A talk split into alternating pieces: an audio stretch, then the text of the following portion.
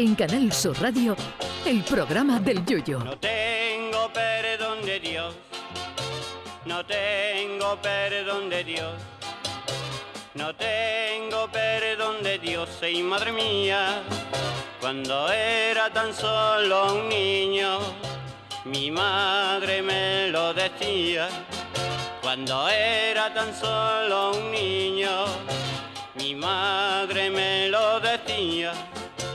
Yo pensaba, yo pensaba, ingenuo de mí, que mi nueva paternidad me iba a hacer ver el mundo con otros ojos, más comprensivo, más abierto a otras modernidades lejanas a mi forma de ser. Pero ha sido volver al trabajo y darme de bruces contra la pared de la realidad, porque veo que la gente sigue haciendo las mismas carajotadas de antes de que yo fuera padre por tercera vez. Y es que el personal no se conforma con lo que tiene. La última la ha protagonizado el cantante Ricky Martin, cantante admirado e idolatrado por el público femenino y masculino por su modélico cuerpo y su cara bonita. Pues se ve que a Arshaba no le gustaba la cara que tenía y se la ha operado.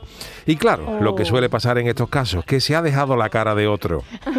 Ricky Martin está ahora mismo que se podría dejar el apellido Martin o Martín, pero si en vez de Ricky dice que es Antonio, el afamado eh, autor de comparsa del Carnaval de Cádiz, Antonio Martín, pues tampoco pasa nada. Ricky Martin se ha dejado una cara que si se encuentra a Luca le da un abrazo al confundirlo con Andy. Ricky Martin se ha dejado una cara que mañana va a comer a casa de su madre y la madre le puede pedir el DNI para dejarlo entrar.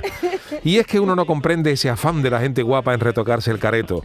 Yo comprendo que se haga un retoque estético para cambiarse la cara el menos agraciado de los hermanos Calatrava, o los añorados Quique San Francisco o el Fari, pero curiosamente todos ellos eran felices con su careto, mientras que los más bellos y bellas no se conforman con lo que tienen. Ahí tienen el caso de Mickey Rourke, que era un apuesto galán de Hollywood y se ha puesto una cara que tras verse el resultado le ha pedido al cirujano plástico que lo operó que por lo menos le ponga una gomilla detrás de la cabeza para que la gente se crea que lleva una careta. Otro caso que también es tremendo es el de Donatella Versace, que no era una chica especialmente fea, pero que tras operarse se ha dejado los labios como los laterales de una Zodiac y el cirujano ha pedido asilo político en Moldavia. Con esto de los retoques hay que tener mucho cuidado. Hay famosas que le han dicho al cirujano plástico que quieren ponerse más tetas y el cirujano cirujano le ha puesto otra más y ahora tienen tres. Que para Ay, encontrar ay, un bikini que les valga están pasando las del Berry. Michael Jackson también abusó de la cirugía, que esto debía ser como los dueños de los bares honestos, que cuando venga un cliente perjudicado que le pides otra, dice, ya no te sirvo más. Si eso se lo hubieran dicho al mismísimo Michael, nos hubiéramos evitado verle con una nariz en para arriba, que era una mezcla entre la napia de Rocito y la de Fofito.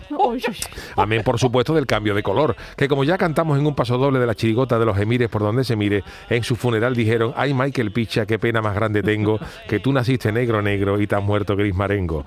Aquí se confirma ese refrán de que Dios le da pañuelo al que no tiene nariz. Y por eso Antonio Carmona y Rosy de Parma siguen comprando Kleenex. Ay, mi velero, velero mío, Canal Sur Radio. llévame contigo a la orilla del río. El programa del Yoyo.